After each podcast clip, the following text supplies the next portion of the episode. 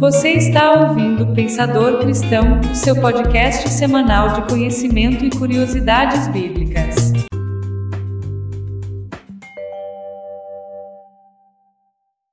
Efésios capítulo 4, a partir do primeiro verso, a palavra de Deus ela nos diz assim: Portanto, como prisioneiro do Senhor, rogo-vos que andeis como é digno da vocação com que fostes chamados, com toda humildade e mansidão, com longanimidade, suportando-vos uns aos outros em amor, procurando guardar a unidade do Espírito no vínculo da paz. Há um só corpo e um só Espírito, como também fostes chamados em uma só esperança da vossa vocação. Um só Senhor, uma só fé, um só batismo, um só Deus e Pai de todos, o qual é sobre todos e por todos e em todos. Mas a graça foi dada a cada um de nós, segundo a medida do dom de Cristo. Por isso diz, subindo ao alto. Por isso diz, subindo ao alto, levou o cativo o cativeiro e deu dons aos homens. Ora, isto ele subiu, que é senão que também antes desceu às partes mais baixas da terra. Vou repetir a leitura. Esse verso. Ora, isto ele subiu, que é senão que também antes desceu às partes mais baixas da terra? Aquele que desceu é o mesmo que subiu acima de todos os céus, para cumprir todas as coisas. E ele mesmo deu uns para apóstolos, e outros para profetas, e outros para evangelistas, e outros para pastores e doutores, tendo em vista o aperfeiçoamento dos santos para o desempenho do ministério, para a edificação do corpo de Cristo, até que todos cheguemos à unidade da fé e do pleno conhecimento do Filho de Deus, a perfeita varonilidade, à medida da estatura da plenitude de Cristo, para que não sejamos mais meninos inconstantes, levados ao redor por todo o vento de doutrina, pelo engano dos homens, que com astúcia induzem ao erro. Antes, seguindo a verdade em amor, cresçamos em tudo naquele que é o cabeça, Cristo, do qual todo o corpo bem ajustado e ligado pelo auxílio de todas as juntas, segundo a justa operação de cada parte, faz o seu próprio aumento para a edificação de si mesmo em amor. Amém? Amém. Glória a Deus por isso. Queridos, é, eu penso, e eu tenho absoluta certeza disso, de que quando Cristo, no seu ministério, ele estabeleceu a igreja, e ontem o pastor Valmir falou sobre esse estabelecimento, o marco desse estabelecimento. E eu tenho absoluta certeza que quando Cristo ele veio e ele estabeleceu a igreja, ele tinha em mente, tinha no seu coração exatamente o que ele queria para a sua igreja. Qual era a proposta para o seu povo? Qual era o objetivo para a sua igreja? Qual era a missão para a sua igreja?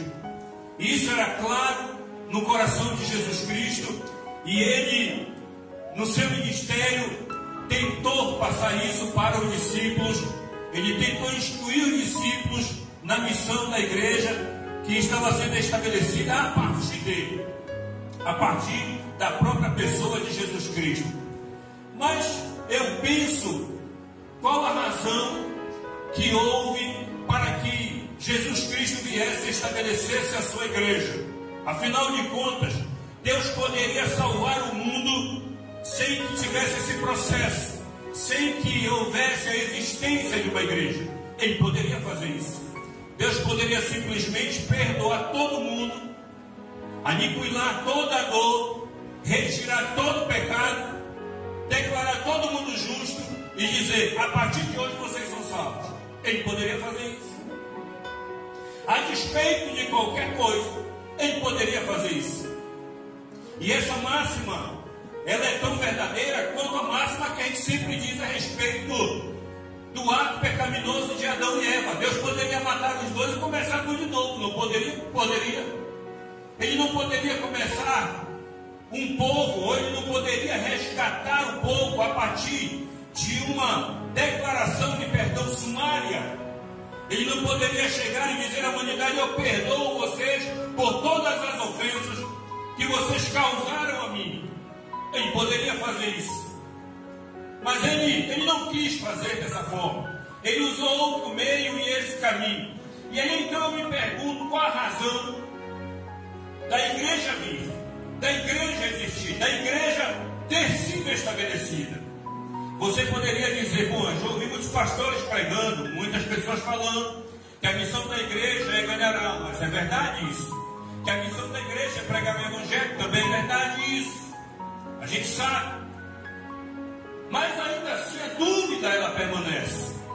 Por que Jesus Cristo, por que Deus na pessoa de Jesus instituiu, criou essa instituição, estabeleceu a sua igreja a partir da pessoa de Jesus Cristo? E aí a gente precisa voltar um pouco para a história, a gente precisa retroceder um pouco nesse pensamento. E é interessante que quando você olha para a Bíblia Sagrada, em especial no Velho Testamento, você vai ver que Deus ele constitui a partir de Abraão um povo. E é interessante que Deus chama Abraão. Até então é uma pessoa, é uma família, né? É Abraão e a sua família. E daí vem os filhos de Abraão. E daí vem um dos filhos de Abraão, que tem uma série de filhos, que daí são doze filhos e esses dois filhos vão crescer, vão formar família, essas famílias vão se, se aglomerar, vão se juntar, e daí vai se formar um, uma, umas tribos, como a palavra de Deus chama de tribo. Depois elas vão se juntar mais ainda, vai se tornar um povo, e depois ela vai ser constituída mais recentemente como nação, reconhecida como Estado de Israel. Mas aí eu quero ficar nessa constituição de povo. Porque quando Deus ele começa a levantar esse povo, Deus ele dá a esse povo uma lei. E Deus dá a esse povo uma obrigação, uma responsabilidade. E qual é a responsabilidade desse povo? É interessante que quando Deus ele, ele se apresenta ao povo, na pessoa dos patriarcas, Deus ele sempre diz que ele é ele diz: Olha, eu sou o que eu sou. Quando vocês tiverem de falar de mim a alguém, quando alguém perguntar a ti, Moisés, quem foi que te enviou, diz eu sou me enviou. Quando vocês tiverem que representar alguém maior do que vocês, acima de vocês, uma divindade que vocês prestam culto, vocês vão dizer quem sou eu, e o que eu faço, e o que eu tenho feito, e o que eu vou fazer. Então eu estou dando a vocês algumas responsabilidades. Eu estou dando a vocês algumas, algumas missões para que vocês possam viver e trabalhar de acordo com essas orientações que eu estou dando. Então, quando Deus ele diz, olha, eu sou o único Senhor, e ele fala isso ao povo de Israel, o que é que ele está querendo dizer ao povo de Israel? Ele está dizendo ao povo de Israel: digam as nações que não outro Deus além de mim, e que eu sou o único Deus, e que eu sou o único Senhor. Então vocês vão sair daqui e vocês vão pregar para os povos vizinhos o monoteísmo, a crença em um só Deus. Vocês vão trabalhar para destituir essa teologia ou essa, essa crença politeísta que eles têm, que eles adoram vários deuses. Vocês vão apresentar o único Deus, não há Deus além de mim. E é interessante que quando Deus ele chega com Abraão em alguns momentos da vida de Abraão que são marcantes.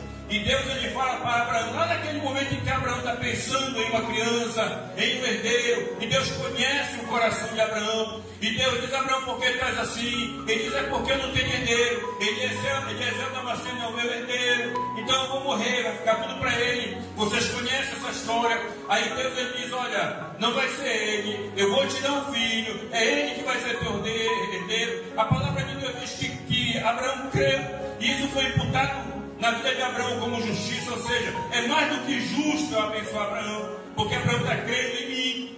E aí, quando o menino nasce, Deus pede aquele filho para Abraão. E quando Abraão vai sacrificar, e ali o sacrifício é um sacrifício literal dele, ele vai matar o menino, não tem nada de simbólico ali. Então ele vai querer limitar mesmo o menino e Deus brada de lá. E Deus diz assim: Olha, como tu não negaste teu filho, teu único filho, eu sei que agora tu crês em mim, então eu juro por mim mesmo que eu vou te abençoar.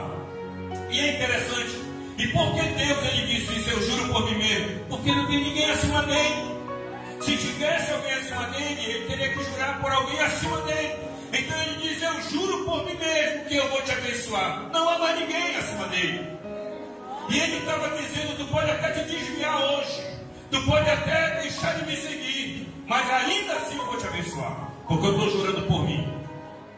E é interessante que era isso que Deus queria que o povo de Israel fizesse. Vocês vão lá fora e vocês vão pregar o monoteísmo. Vocês vão dizer: existe um Deus que resolve todas as coisas.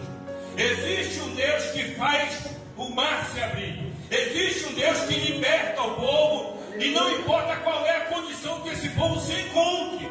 Não importa qual é o estado em que o ser humano se encontra. Há um Deus que liberta. Aliás, pensando nisso, Deus ele vai se apresentar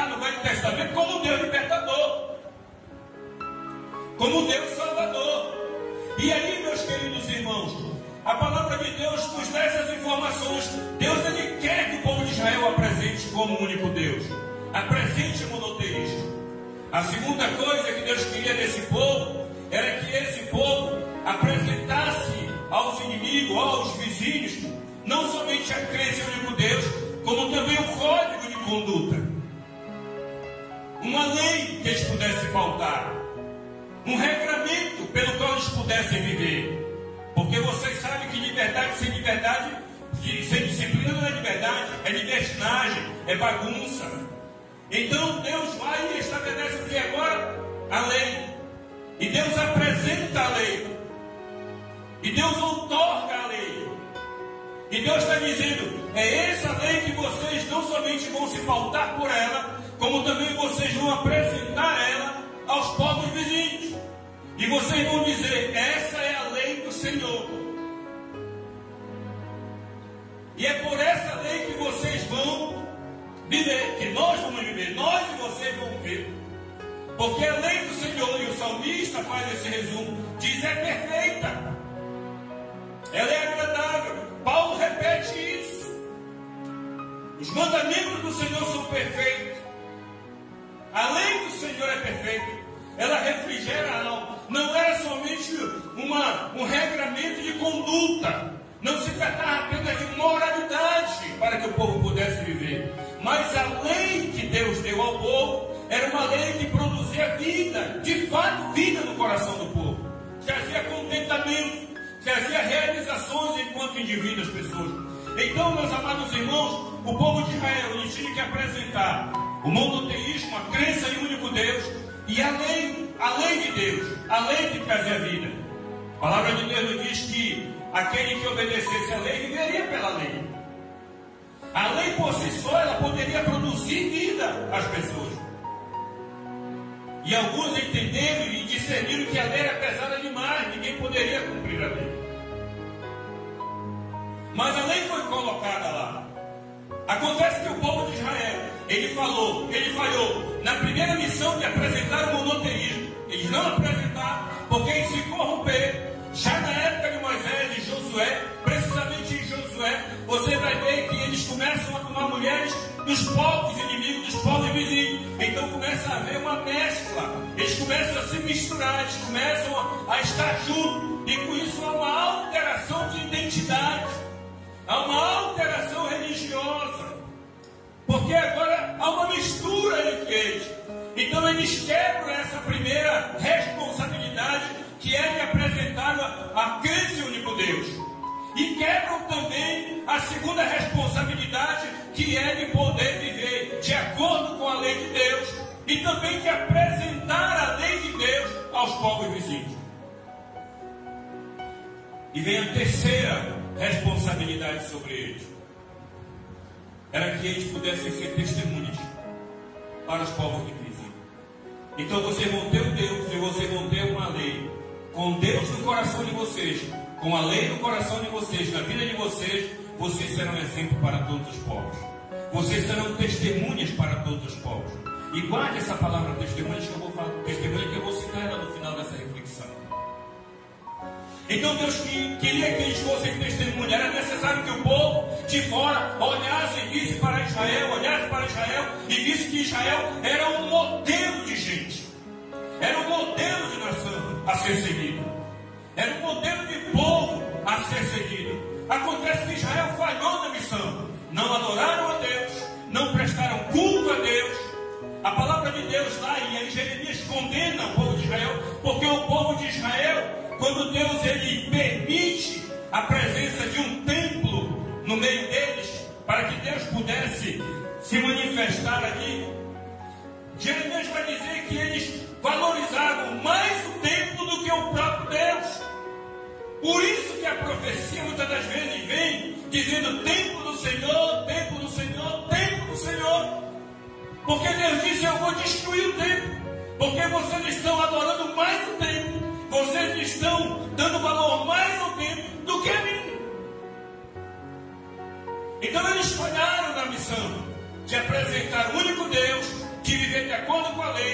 serem testemunhas fiéis ao Senhor.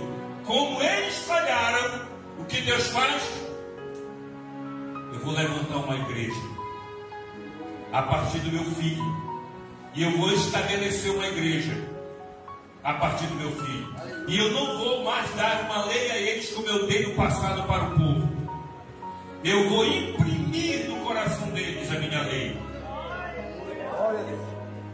E a minha lei estará na alma deles, impregnada neles. As pessoas olharão para eles e identificarão que eles serão diferentes, não porque eles estão usando uma regra de conduta moral, mas porque o meu brilho, porque o meu perfume, porque a minha santidade, porque a minha presença estará sendo refletida através deles. E aí Deus levanta a igreja na pessoa de Jesus Cristo. Ele estabelece a igreja na pessoa de Jesus Cristo. E agora a igreja ela nasce. E ela nasce com esse propósito. Qual o propósito? O mesmo propósito. Porque Deus não mudou. Ele não apresentou aqui o politeísmo para nós. A gente continua acreditando que é só um Deus. A gente diz isso aqui. A gente prega, a gente crê nisso. A gente crê nessa unidade composta que a palavra de Deus nos apresenta em relação à Trindade eterna. Mas a gente não adora outros deuses. A gente não presta culto a outros deuses. A gente não faz referência a outros deuses. A gente não se submete a eles.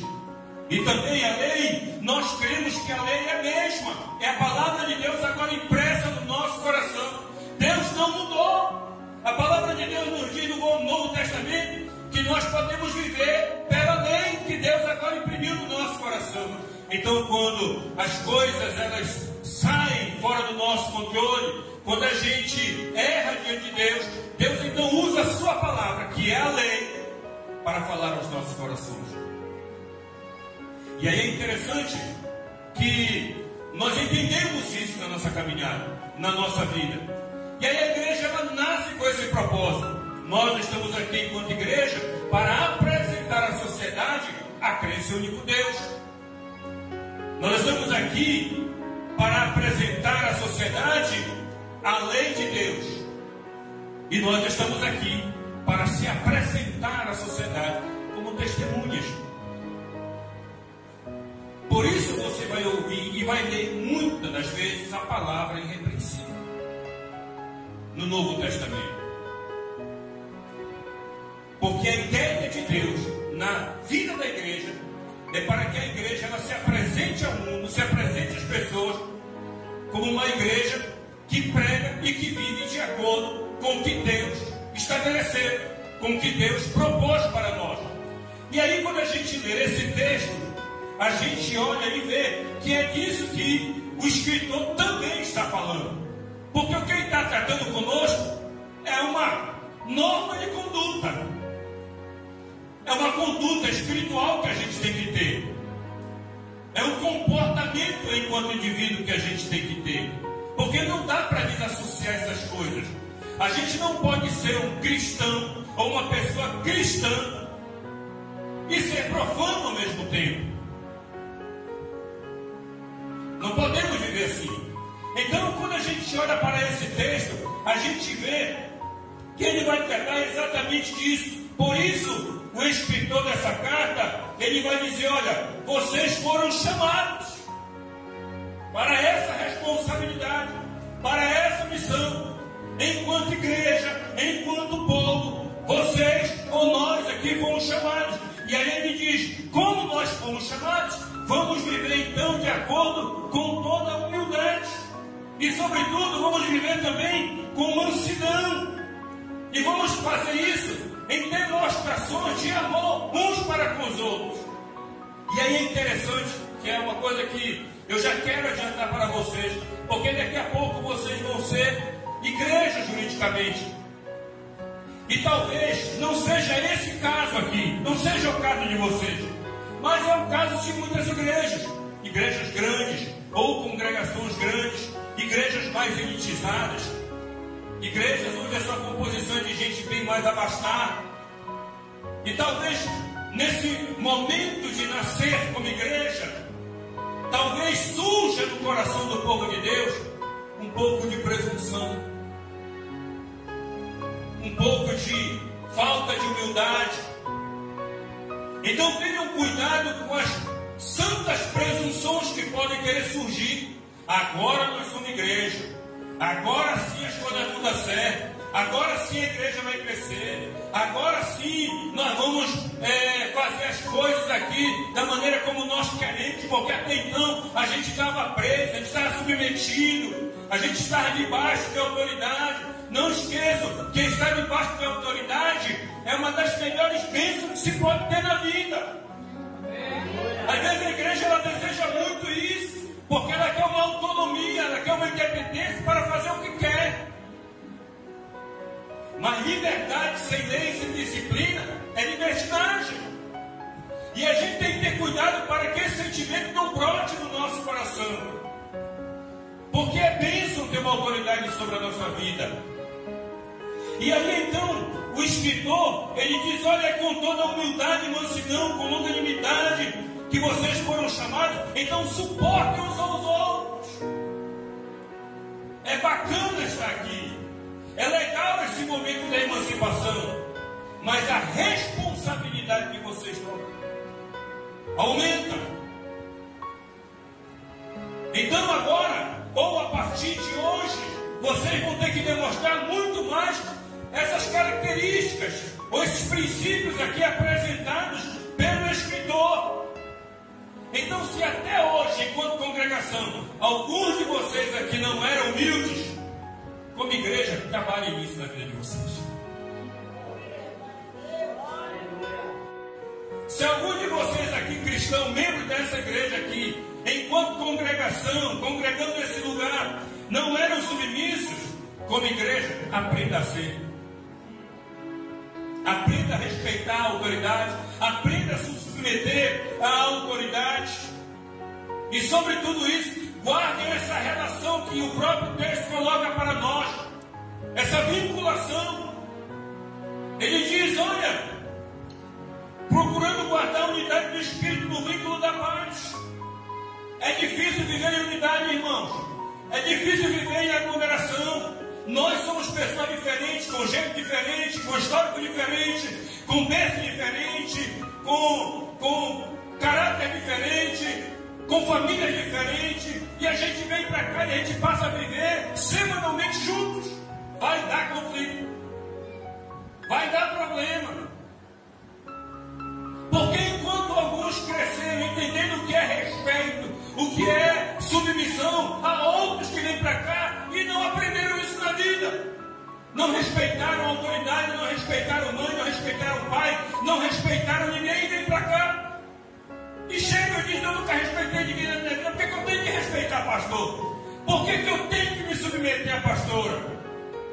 Então é esse conflito. Por que, que eu tenho que me submeter ao coordenador do Ministério do Louvor e Adoração? Quem é esse moço? Quem é essa jovem para mandar em mim? Para dizer que horas que eu tenho que chegar aqui?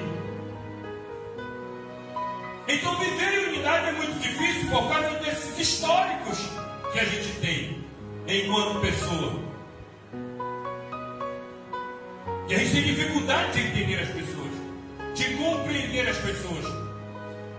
Mas o escritor ele diz: olha, vocês vão ter que aprender a conviver em unidade, mantendo esse vínculo, e vocês vão usar como vinculação para que essa promoção aconteça no meio de vocês a paz.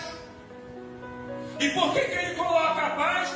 Porque a própria carta, porque o próprio Novo Testamento nos diz que a santificação ela é tão importante na nossa vida, porque sem ela a gente não consegue ver o Senhor. Sem paz a gente não consegue ter essa experiência divina na nossa vida. Esses momentos de encontro com Deus, essas experiências com Deus na nossa vida. A gente precisa de paz para tudo na nossa vida. Paz para fazer as coisas, paz para realizar os projetos enquanto igreja, paz para realizar os cultos, paz para realizar as programações do dia a dia na igreja, paz para fazer uma feijoada e levantar recursos. Quantos problemas nós não já tivemos nas nossas igrejas? Conflitos que aconteceram, às vezes dentro de uma cozinha entre irmãs, porque uma queria de um jeito tempero e a outra queria do outro, e aí com isso criou-se um clima e a festa ficou ruim, e as irmãs pararam de se falar por uns dias. Então o vínculo da paz é importante porque é ele que promove unidade em nós. Sem paz a gente é desunido. Por isso Jesus Cristo ele se apresenta para nós em Isaías 9 como sendo o príncipe da paz. Você não precisa me usar ou, ou, usar a minha pessoa, a minha figura, para ser exemplo de paz para você, eu também sou uma pessoa complicada. Você não precisa usar como referência o irmão que está do teu lado para que você olhe e diga assim: você é referência de paz para mim. Você nem precisa usar de mim que esteja aqui, mas pelo menos pegue Jesus como referência na sua vida e diga assim: como Jesus é paz, eu quero ser paz também para os meus irmãos. Eu quero ser promotor da paz. Aliás, as bem-aventuranças eu disse, felizes são aqueles que promovem paz. É bom viver em paz, é bom comer em paz, é bom lanchar em paz, é bom é, dormir em paz, é bom trabalhar em paz, é bom viver em paz em família. A paz ela é bem-vinda em qualquer lugar, inclusive aqui. No culto ao Senhor. Então a palavra de Deus diz, irmãos, sobretudo, tomem com ânimo, porque vai haver essas dificuldades na vida. Eu estou escrevendo para vocês, eu sou prisioneiro. Alguns de vocês também vão ter que encarar o cárcere um dia, mas vocês têm que viver de forma digna, com alegria, mesmo diante das dificuldades, porque a definição mais apropriada de alegria, ou teologicamente falando, é a satisfação do Senhor, independentemente das circunstâncias. Não importa se eu estou preso ou livre, não importa se eu estou com saúde ou não, não importa se eu tenho muito ou pouco, não importa se eu estou lá em cima ou lá embaixo. O importante é que eu estou contente em Cristo Jesus. Isso é alegria. Isso é alegria. Então ele diz: verdade é que também alguns pregam a Cristo por inveja, por porfia, mas outros de boa mente. Tenham consciência enquanto igreja vocês são. E serão juridicamente daqui a pouco. Tenham essa consciência vocês estão sendo levantados como igreja nessa noite. Para que vocês nunca sejam melhores do que qualquer outra igreja nesse lugar.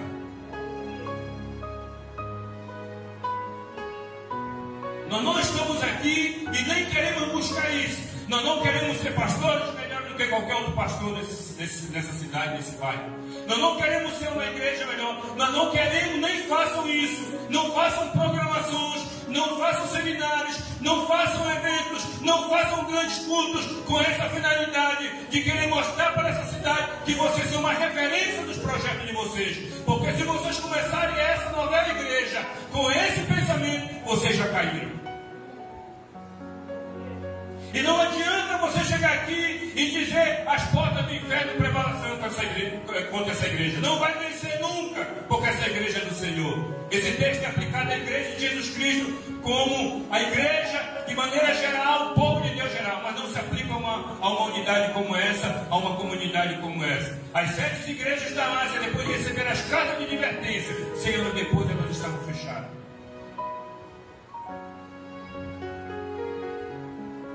Então a gente tem que ter esse, esse pensamento no nosso coração. De que nós, enquanto igreja, nós estamos aqui nesse lugar, nessa cidade para somar. São nossos irmãos que estão aqui do lado. Temos divergência teológica? Temos. Temos divergência doutrinária? Temos. Mas eles pregam os mesmos princípios que nós pregam. Eles pregam que a salvação só é por meio de Jesus Cristo. Sim, nós também pregamos. Ok, um ponto que nos identifica. Eles pregam que a palavra de Deus é a única regra de fé e prática e que nós temos que pautar a nossa vida por ela. Pregam. Ok, nós também pregamos, segundo ponto em comum. Eles pregam que a pessoa, ela, após aceitar Jesus Cristo por ordenança, ela precisa submeter às águas para declarar ao mundo que agora ela é uma nova pessoa. Pregam, nós também pregamos. Terceiro ponto em comum.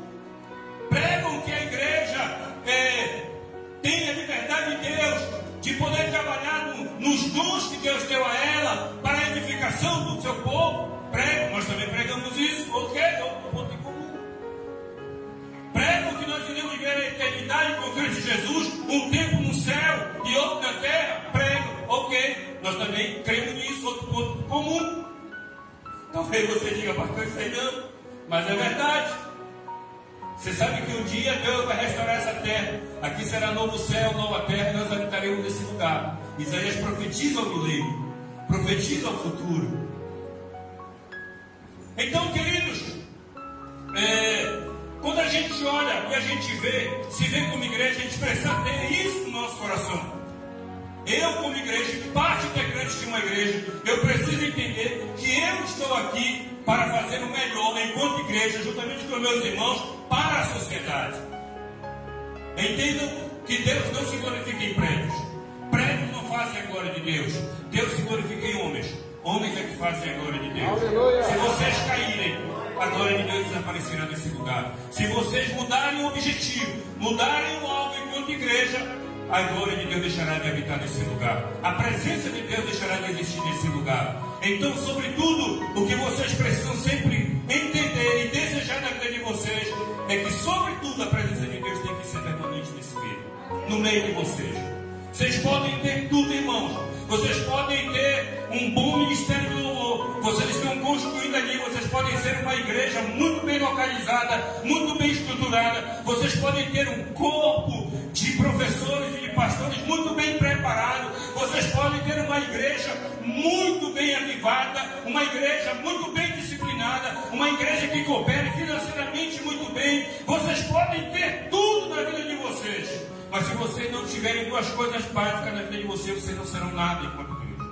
E a primeira delas é: se vocês não tiverem a presença de Deus na vida, vocês não terão nada. E eu gosto da palavra que foi conversada entre Moisés e Deus, e depois Cirilo fez uma canção a respeito desse texto. Deus disse: Olha, Moisés, eu estou te enviando. Eu te disse que eu ia te dar terra. Eu vou te dar terra. Eu vou te entregar a terra. É, a terra é boa. Ela manda realmente tudo que eu disse que ela manda. Brota de lá tudo que eu disse que brota. Eu vou expulsar os inimigos de lá. O meu anjo vai com vocês. Mas a minha presença. E o que foi que Moisés disse? Senhor, se a tua presença não for conosco, então não nos faça subir desse lugar. Porque Moisés entendia que a presença de Deus era mais importante do que a terra. A presença de Deus era mais importante do que anjos. A presença de Deus era mais importante do que qualquer outra coisa. Qualquer liberdade que possa haver, sem a presença de Deus não é liberdade. Então não precisava, ou para Moisés não era importante que Deus expulsasse os inimigos. Para Moisés o importante era a presença do Senhor. Portanto, a presença de Deus é importante na nossa vida e na vida dessa igreja. E a segunda coisa que é importante é o amor. E o próprio escritor, esse texto que nós lemos, ele fala sobre o amor. E ele diz: vocês têm que tratar uns aos outros com amor. E amar é muito difícil, irmãos. Primeiro, porque amar não é um, um sentimento, amar é uma decisão. Você tem que decidir amar uma pessoa. E amar alguém que você, às vezes, pegou uma certa antipatia por ela amar alguém que te maltratou, amar alguém que te feriu, amar alguém que te perdoou, simplesmente porque Deus que tem que amar, é muito difícil isso. Não é fácil amar. Mas o, o referencial de amor não sou eu para vocês. O referencial de amor para vocês é Deus. A palavra de Deus diz que Deus amou o mundo e morreu por ti. João, na sua carta, escrevendo, ele diz: Olha, Deus é amor. Se você ama, você tem Deus na vida. Se você não ama, você não tem Deus na vida. Você nunca nem viu e nunca nem conheceu a Deus. Pode até estar dentro de uma igreja, mas não sabe quem é Deus, porque nunca ama. E amar não serve como petisco da nossa vida. Amar é para se lambuzar. Amar é para viver intensamente. Amar é para é para se diluir em vida do outro. A palavra de Deus diz que Deus ele é tão amoroso que o amor de Deus ele é alto, mas ao mesmo tempo ele é profundo. Ele é largo e ao mesmo tempo ele é acessível. Ele se comporta no nosso coração. Deus é a fonte do amor. E a palavra de Deus diz que Deus todos os dias nos ama e continua brotando dele, que amor é a fonte do amor. Nunca esvazia-se amor de Deus, ou Deus nunca se esvazia de amor, de misericórdia. E é interessante que o amor carrega consigo uma outra característica para a nossa vida, que é o perdão, porque só perdoa quem ama, e só ama quem perdoa. E a palavra de Deus ela nos ensina, porque a dúvida é, é como é que eu posso amar mais? Perdoando mais. A quem muito amou, muito perdoou. Então, quanto mais eu perdoar, mais eu vou amar. Quanto mais perdão, mais amor haverá na minha vida. E é interessante que quando eu penso nisso e olho para vocês, então a gente precisa se questionar. Como é que eu tenho agido, enquanto igreja que eu sou, no trato com amor? Quando as pessoas falham comigo, quando as pessoas erram, quando o irmão erra, aqui na igreja, nós como igreja, como é que nós tratamos isso? Com amor? Com misericórdia? Ou nós somos aqueles algozes da vida dele? Aquele irmão que chega e ele está como se fosse aquela cana quebrada, e a gente chega lá e amassa ele mais ainda. Então a palavra de Deus, ele nos diz que o amor ele é importante porque ele vai fazer essa diferença. Eu disse a vocês que vocês podem ser uma igreja completa em tudo. Preste atenção nisso. Vocês podem ser uma igreja completa em tudo. Pode chegar aqui uma pessoa paraplégica e alguém orar e essa pessoa ser curada dessa paralisia. Alguém pode chegar ali carregando um morto, alguém orar e essa pessoa voltar à vida. E essa igreja ser conhecida. E essa igreja, ela ser uma referência nessa cidade. Tudo isso pode acontecer. pode ser uma mega igreja, uma grande igreja, conhecida e reconhecida com todos os seus feitos. Mas se ela não tiver amor, ela não será nada. Quando você lê a primeira carta de Coríntios, primeiro capítulo, nos diz que aquela igreja tinha todos que profetizava, havia cura, havia todo tipo de manifestação, as pessoas tinham dom de língua, havia interpretação de língua, havia tudo que poderia se imaginar dentro de uma igreja para que essa igreja fosse perfeita. Essa igreja só tinha um problema: ela não tinha amor.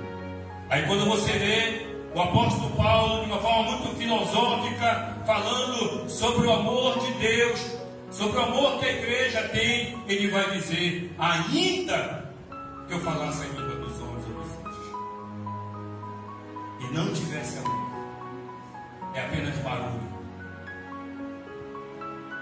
Ainda que eu desse meu corpo para ser queimado, Ainda que eu me sacrificasse por todos vocês aqui e não tivesse amor, nada disso teria nenhum valor. Por isso que o amor é importante, por isso que o amor ele é considerado como base de todo relacionamento com o céu e na terra. Porque sem amor a gente. No dia que Deus deixar de ser amor, ele deixa de ser Deus. E no dia que Deus deixar de ser Deus, ele deixa o amor. Porque eu amo porque Ele me amou primeiro. E Ele me amou primeiro de uma forma extraordinária. Ele não esperou um ato de bondade da minha parte. Ele não esperou um ato de misericórdia, de reconhecimento da minha parte. Ele simplesmente olhou para mim e viu meu estado. E ele me, me, amou e me escolheu e me salvou. A palavra de Deus diz que Deus ele nos amou e nos salvou. E ele tratou conosco de forma carinhosa quando nós éramos ainda pecadores. Ele não esperou que você fosse santo. Ele não esperou que você fosse uma boa pessoa. Isso é importante para a sociedade que busca essas coisas. Mas para o reino de Deus, para a salvação, essas coisas elas não têm valor para a salvação. Deus olha para a pessoa e diz assim: Eu amo você. Mas ele é um pecador, eu amo ele mesmo assim. Mas é uma prostituta, eu amo ela mesmo assim. Mas ele é um assassino, vai estar comigo hoje no paraíso mesmo assim. Porque eu amo, porque eu perdoo. Portanto, igreja do Senhor Jesus Cristo, entendam que como igreja que vocês serão. Eu disse que a responsabilidade de vocês aumenta, porque vocês vão demonstrar mais ainda que vocês são uma igreja amorosa, que vocês são uma igreja unida, que vocês são uma igreja humilde, que vocês são uma igreja fiel, fiel nos princípios de vocês, que vocês serão uma igreja convencional, que vocês darão apoio às atividades da convenção, às programações da convenção, porque vocês automaticamente, quando vocês forem emancipados daqui a pouco, vocês automaticamente serão filiados à Convenção Batista. E eu espero sinceramente um dia voltar aqui e ver um número maior de irmãos, de pessoas, gente nova, e eu perguntar para vocês qual foi o que levou a vocês a crescerem tanto. O amor, pastor. Nós mudamos tanto na maneira de ser, nós mudamos tanto na maneira de se comportar, de, de, de, de se tratar, de tratar um ao outro, que as pessoas olharam lá fora para nós e disseram: vocês são uma igreja de Deus.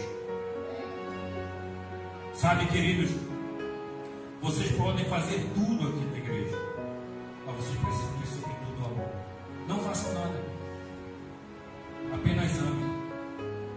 E você não vê que as pessoas entrarão por essa porta. E elas desejarão ser como vocês são. E elas desejarão viver como vocês vivem. Com base nesse amor. Que Deus abençoe em nome de Jesus a vida de vocês. Você pode aplaudir ao Senhor.